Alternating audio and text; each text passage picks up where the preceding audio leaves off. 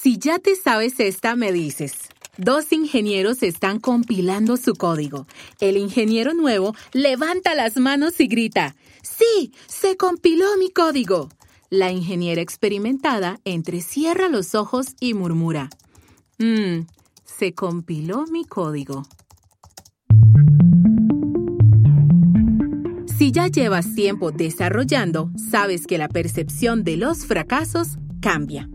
Hay problemas que antes te parecían imposibles de resolver y que ahora ves como parte importante de una solución más grande. Lo que antes era un fracaso para ti, ahora te parece más como un logro en potencia. Ya sabes que a veces tu código no se va a compilar. Ya sabes que vas a tener que jugar y experimentar a lo largo del camino y vas a hacer cambios, a revisarlos y a rediseñarlos. Esto es Command Line Heroes en español, un podcast original de Red Hat.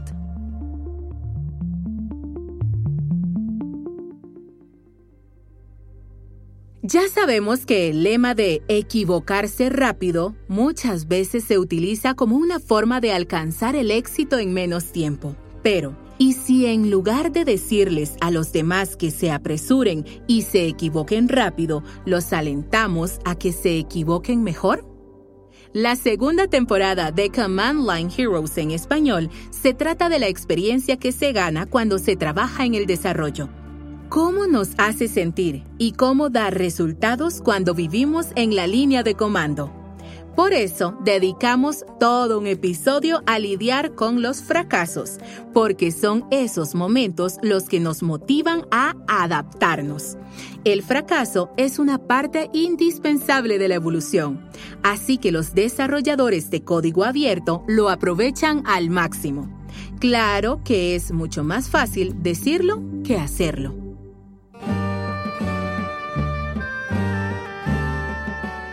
Imagínate que se descubre un nuevo soneto del mismísimo Shakespeare. De pronto se genera un gran interés en línea. Todo el mundo busca en Google, pero entonces un pequeño defecto de diseño causa algo que se llama agotamiento del descriptor de archivos y crea un error en cascada. De repente, todo el tráfico empieza a circular en cada vez menos servidores. Muy pronto, la búsqueda de Shakespeare se satura. Google se cae y permanece así más de una hora. Se perdieron 1.200 millones de consultas de búsqueda. Se trata de una tragedia de proporciones shakespearianas que sucede mientras los ingenieros de fiabilidad del sitio luchan por recuperarlo. ¿Y tú, Bruto? Entonces cae, César. Bueno, perdón por interrumpirlos, pero el incidente de Shakespeare no sucedió. De hecho, es parte de una serie de ejemplos de desastres de un libro que se llama Ingeniería de Fiabilidad de Sitios. Y una de las grandes lecciones que aporta es que no hay que quedarse en el desastre nada más. Me refiero a esto. En el caso de Shakespeare, la consulta de la muerte se resuelve enviando el tráfico a un clúster único que se sacrifica. Eso le da al equipo tiempo suficiente para agregar más capacidad, pero no pueden quedarse en eso. Por muy terrible que fuera el problema, no solo deben concentrarse en resolverlo, porque los errores no tienen por qué terminar en sufrimiento, sino que pueden enseñarnos mucho. Hi, I'm Jennifer Petoff. Hola, soy Jennifer Petoff. Jennifer trabaja en Google es gerente senior de programas del Departamento de Ingeniería de Fiabilidad de los Sitios, SRE por sus siglas en inglés. Dirige el programa de educación global de dicho departamento y también es una de las autoras de ese libro, el que describe el ejemplo de Shakespeare. Jennifer cree que para mejorar las cosas es necesario profundizar en ese tipo de desastres, pero solo si tu cultura te permite aprovechar los errores y las sorpresas. Así que vamos al caos de Shakespeare otra vez. Hay una solución directa. Si rechazamos la carga, podemos evitar el error en cascada. Pero el trabajo real comienza cuando las cosas vuelven a la normalidad. El trabajo real está en el análisis post-mortem. Después de resolver el incidente, se crea un análisis post-mortem. En Google se realiza un análisis post-mortem de todos los incidentes y se diseñan las medidas correspondientes para prevenirlos, pero también para detectar y reducir de manera más efectiva los incidentes similares o toda esa categoría de problemas en el futuro. Y ahí llegamos a uno de los puntos fundamentales. No se trata solo de resolver ese incidente en particular, sino de ver lo que dice sobre ese tipo de problemas. Los análisis post-mortem, los que realmente sirven, no solo nos dicen lo que salió mal el día anterior, sino que nos brindan información sobre el trabajo que hacemos hoy y sobre lo que planificamos para el mañana. Entonces, ese tipo de pensamiento más amplio cambia la perspectiva que tenemos de los accidentes y los errores y nos infunde respeto por ellos porque los convierte en una parte indispensable de la vida laboral diaria. Así que un buen análisis post-mortem no solo aborda el problema en cuestión, sino que abarca toda la categoría de problemas. El objetivo es ubicar lo que salió bien, lo que salió mal, lo que sucedió por suerte y las medidas priorizadas que podemos tomar para garantizar que no vuelva a suceder, porque si no tomas medidas, la historia está destinada a repetirse. En Google hay un enfoque en los análisis post-mortem sin culpas, y eso marca la diferencia. Si no le echamos la culpa a nadie cuando algo sale mal, entonces realmente podemos profundizar en los errores de manera honesta, para aprender de ellos sin esconder información ni discutir. Los análisis post-mortem sin culpas se han convertido en una parte esencial de la cultura en Google y el resultado es un lugar de trabajo donde no se le tiene miedo al error. Está normalizado. ¿Cómo ve Google los errores? El que todo sea perfecto el 100% del tiempo es un objetivo imposible. O sea, si crees que eso se puede lograr, te estás engañando. Va a haber errores, pero hay que saber cuándo y cómo van a suceder. En Google, los errores se celebran así que son algo de lo que podemos aprender, y los análisis post-mortem se distribuyen ampliamente entre los equipos para garantizar que ese aprendizaje esté totalmente disponible. Los errores son inevitables, pero no hay que equivocarse dos veces del mismo modo. Errar es humano, pero hay que evitar repetir el error. Es muy interesante escuchar a Jennifer hablar de los errores, porque es como si se inclinara por ellos. Si las cosas salen mal, significa que estás en un momento que realmente puedes aprovechar para aprender. Abordas la situación inmediatamente, pero luego te tomas el tiempo de escribir lo que sucedió, para que los demás puedan aprender también. En todos los incidentes hay que pagar un precio, pero si no escribes un análisis post-mortem para aprender de esa experiencia, no vas a recuperar ese costo, y creo que esa es la lección fundamental. En Google creemos firmemente en una cultura sin culpas. No se gana nada señalando a las personas. De hecho, si les echas la culpa, van a intentar esconder el error, que de todos modos va a suceder. Es muy importante recordar algo que Jennifer dijo antes que el trabajo sin errores es una fantasía. Siempre hay algo que va a salir mal, pero entonces hay que cambiar nuestra forma de pensar. Hay que desechar la idea de que hay un solo objetivo final y definible, donde todo saldrá como nos lo imaginamos. No hay una meta única a la que queramos llegar y resulta que eso es algo muy positivo y con un gran potencial.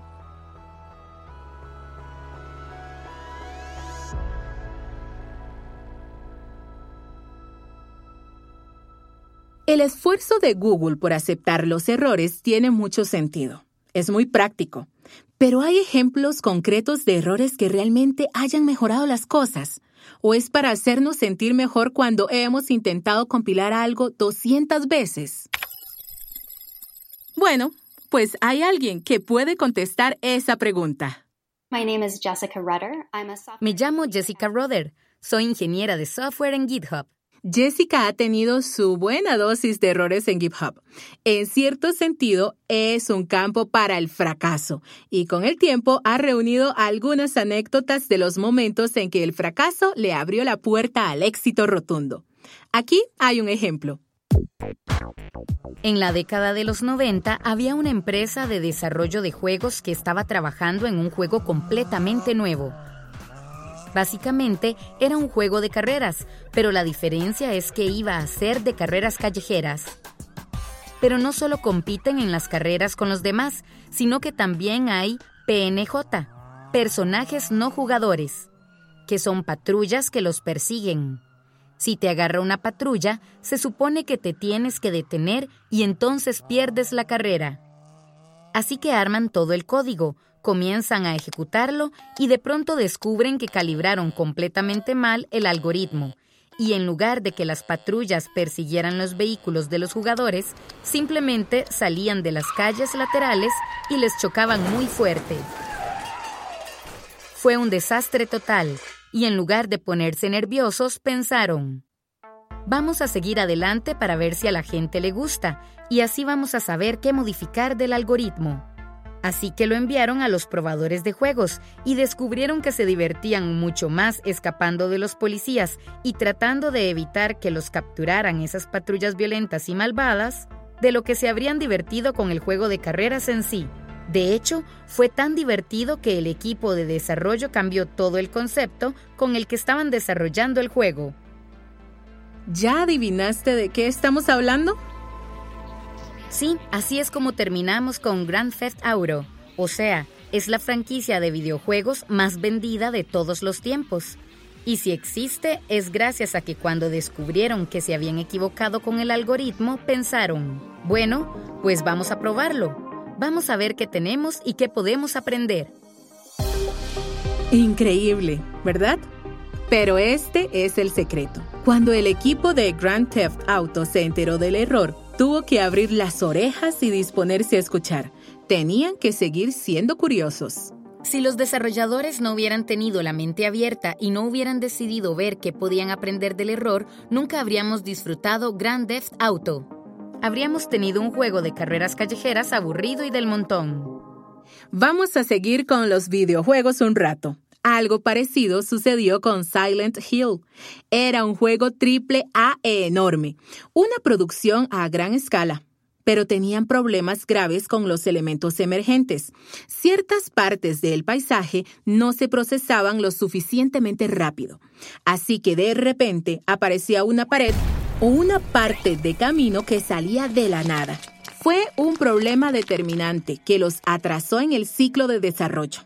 Pero entonces, ¿Qué podían hacer? ¿Tirar todo a la basura? ¿Darse por vencidos? ¿O aprovechar el problema?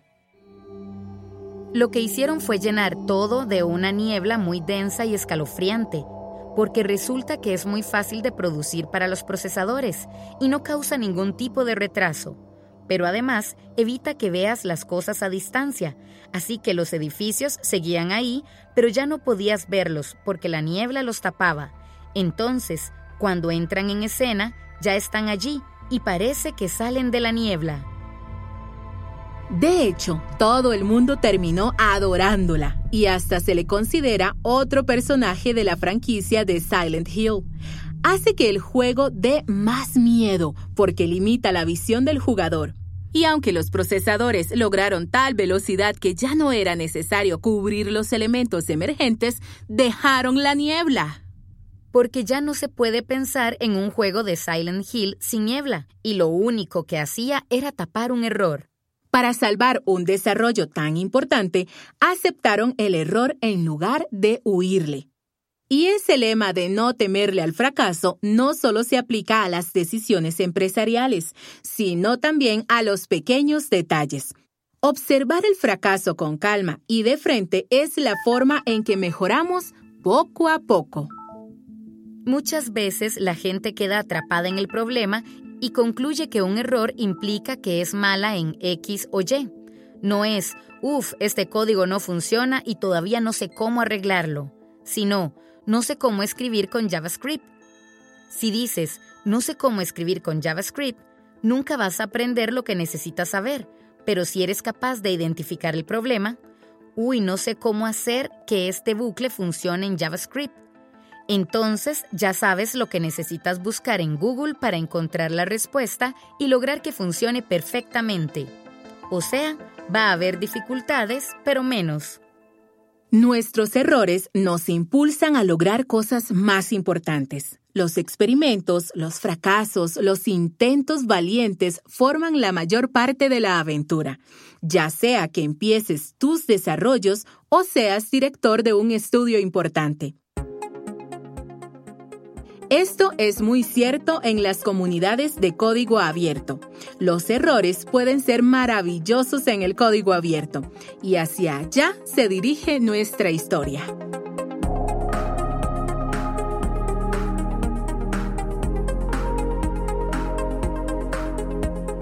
Ya vimos cómo las buenas equivocaciones pueden darnos buenas sorpresas y enseñarnos cosas que ni siquiera sabíamos que queríamos intentar.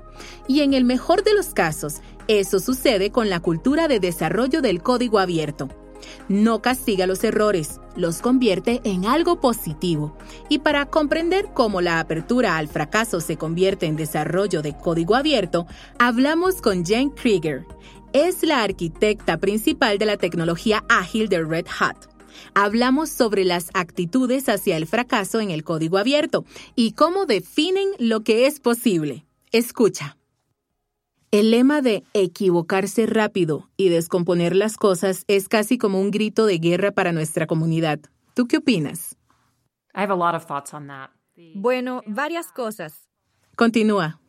Equivócate rápido, hacia adelante y rápidamente, todo eso.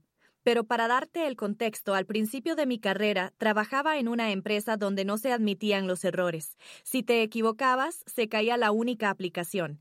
En serio, no podías hacer nada mal, no había espacio para equivocarse.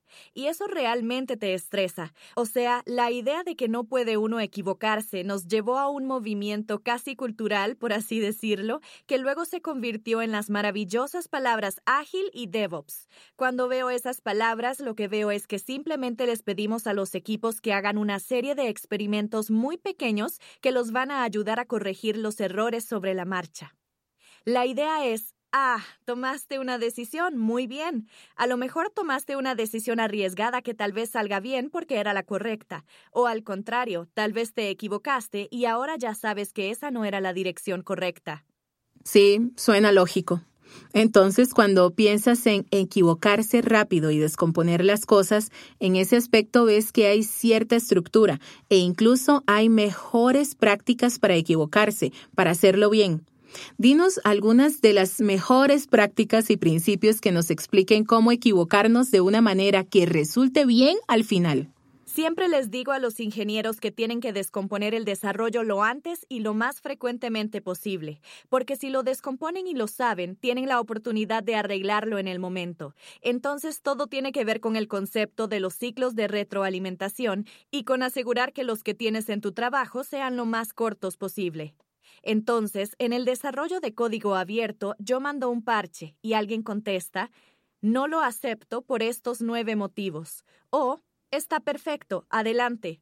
O podrías enviar un parche y que un bot te diga que no funcionó porque no se diseñó correctamente. Hay todo tipo de retroalimentación. Y luego, en el desarrollo de código abierto, es posible que también haya ciclos de retroalimentación más largos en los que dices, quiero diseñar esta nueva función, pero no estoy seguro de todas las reglas. ¿Hay alguien que me ayude a diseñarlas? Así que empiezas un largo proceso donde sostienes conversaciones largas y detalladas en las que la gente participa y se le ocurre la mejor idea. Hay muchos ciclos de retroalimentación diferentes que pueden ayudarte. Jen cree que esos ciclos de retroalimentación pueden ser diferentes en cada empresa. Se pueden personalizar y pueden funcionar de muchas maneras distintas. Pero lo importante es que ni siquiera los llama equivocaciones o errores simplemente les dice ciclos de retroalimentación. Es un sistema orgánico, una manera muy saludable de pensar en todo el proceso. Pero hay una actitud hacia esos pequeños problemas que tiene un efecto completamente opuesto. Hay empresas que hacen exactamente lo que no se debe hacer. Ajá. Si los directivos o el nivel más alto de la empresa piensan en avergonzar a las personas por hacer algo mal o quieren infundir miedo en relación con los resultados de desempeño, se siente como si no haces un buen trabajo no obtendrás los bonos o Si no haces un buen trabajo, te voy a poner en un plan de desempeño. Ese es el tipo de cosas que generan hostilidad. Lo que ella describe allí es que hay un error con los errores. Se equivocan porque no aprovechan los errores. Y es lo mismo que la actitud de Jennifer Petoff, ¿verdad? ¿Te acuerdas de la idea de los análisis post-mortem sin culpas que escuchamos al comienzo del episodio? Sí, es muy interesante. O sea, si somos un poco más estrictos en nuestra manera de trabajar juntos, o tal vez más conscientes y más decididos en nuestra forma de trabajar juntos, casi vamos a estar obligados a ser mejores ante nuestros propios errores. Sí, hay empresas que ya lo saben y lo aprendieron hace mucho, y Toyota es el ejemplo perfecto de una empresa que adoptó el concepto de aprendizaje y mejora continuos de una manera que rara vez veo en las empresas. La idea es que cualquier persona en cualquier momento puede indicar que algo no funciona correctamente, no importa quién sea ni en qué nivel de la empresa se encuentre. En su cultura simplemente se entiende que está bien. Y yo diría que ese entorno de aprendizaje y mejora constantes es una de las prácticas líderes, una de las cosas que yo esperaría de una empresa para poder dar lugar a los errores y permitir que ocurran. Ajá, sí. Si preguntas por qué las cosas no funcionan bien en lugar de buscar culpables, esconder errores o culpar a los demás, la situación es completamente diferente. Cambia la conversación. Y es interesante porque mencionaste anteriormente que el lema de descomponer las cosas, de equivocarse rápido y descomponer cosas, era una cultura donde se rechazaba la forma en que se hacían las cosas. Pero parece que ese lema también ha generado una forma diferente en que trabajan los equipos dentro de una empresa, dentro de un equipo tecnológico. Cuéntame un poco más de eso. ¿Cómo ha cambiado la forma en que los desarrolladores ven sus funciones y cómo interactúan con otras personas de la empresa? Cuando empecé a trabajar con ingenieros, todos se sentaban en un área pequeña y hablaban entre ellos. No convivían realmente con nadie del personal comercial. No entendían ninguna de las solicitudes que les llegaban y pasamos mucho tiempo intentando entender qué necesitaban ellos para lograr el éxito, en lugar de pensar en lo que necesitaba la empresa para poder hacer su trabajo. Entonces era, soy ingeniero, ¿qué necesito para codificar esta función? Lo que observo hoy en casi todos los equipos con los que trabajo es que la conversación ha cambiado significativamente de ¿qué necesito como ingeniero para hacer mi trabajo? a ¿qué es lo que el cliente o el usuario necesitan para sentir que la función que estoy haciendo les sirve? ¿Cómo usan el producto? ¿Qué puedo hacer para facilitarles la vida? Muchas de esas conversaciones han cambiado y creo que por eso las empresas están mejorando y distribuyen buena tecnología. También creo que mientras más rápido lleguemos al lanzamiento, más rápido sabremos si tomamos buenas decisiones y si nuestras suposiciones eran correctas. Si hacemos una suposición sobre lo que el usuario podría desear, antes teníamos que esperar de uno a dos años para saber si teníamos razón o no. Pero en la actualidad, si pensamos en el modelo de un Amazon o Netflix, veremos que publican sus suposiciones sobre lo que los clientes quieren cientos de veces al día. Y la respuesta que reciben de la gente que usa las aplicaciones les dice si están haciendo lo que los usuarios necesitan o no. Sí, y pareciera que se necesita más cooperación, porque incluso el consejo que diste antes sobre hacer los desarrollos, descomponerlos y descomponerlos seguido, eso como que requiere que el equipo de ingeniería o los desarrolladores estén más a la par con DevOps, ¿no?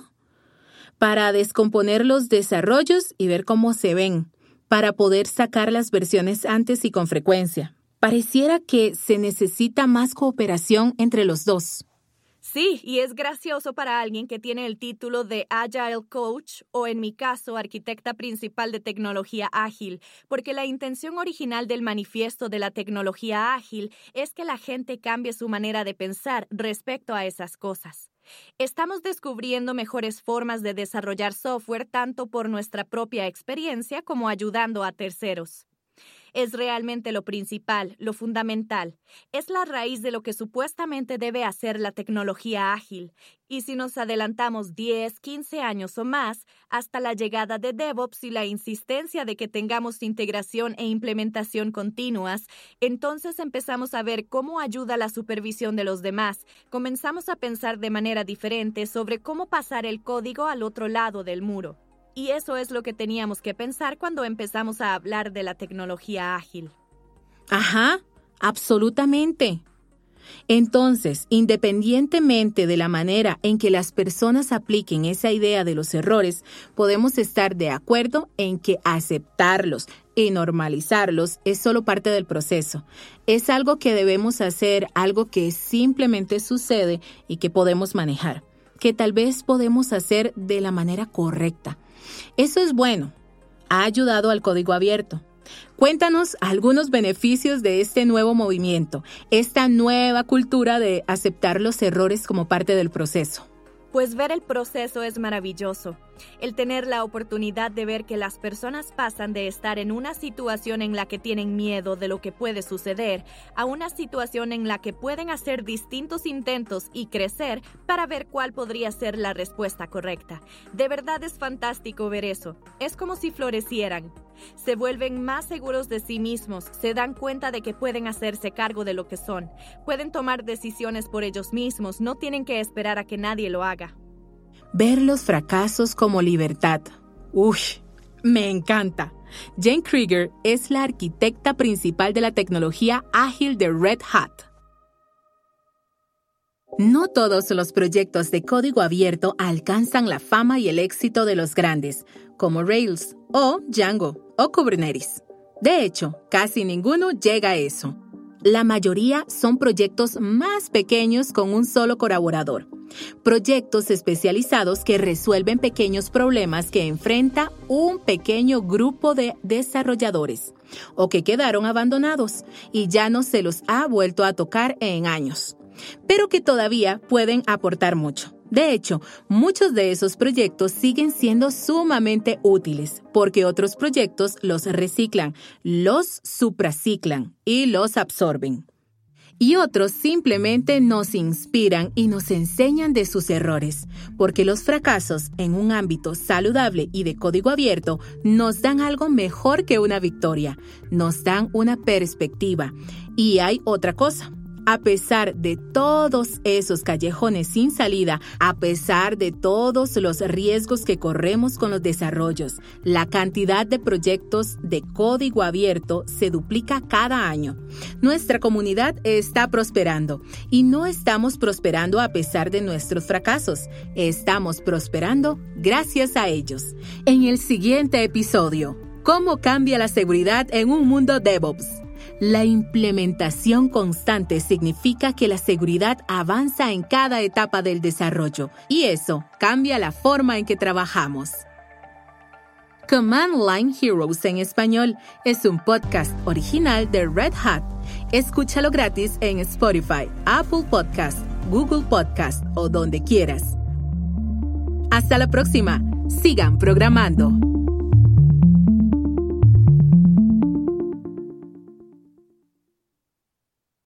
Hi, I'm Mike Ferris, Chief Strategy Officer and longtime Red Hatter. I love thinking about what happens next with generative AI. But here's the thing foundation models alone don't add up to an AI strategy. And why is that?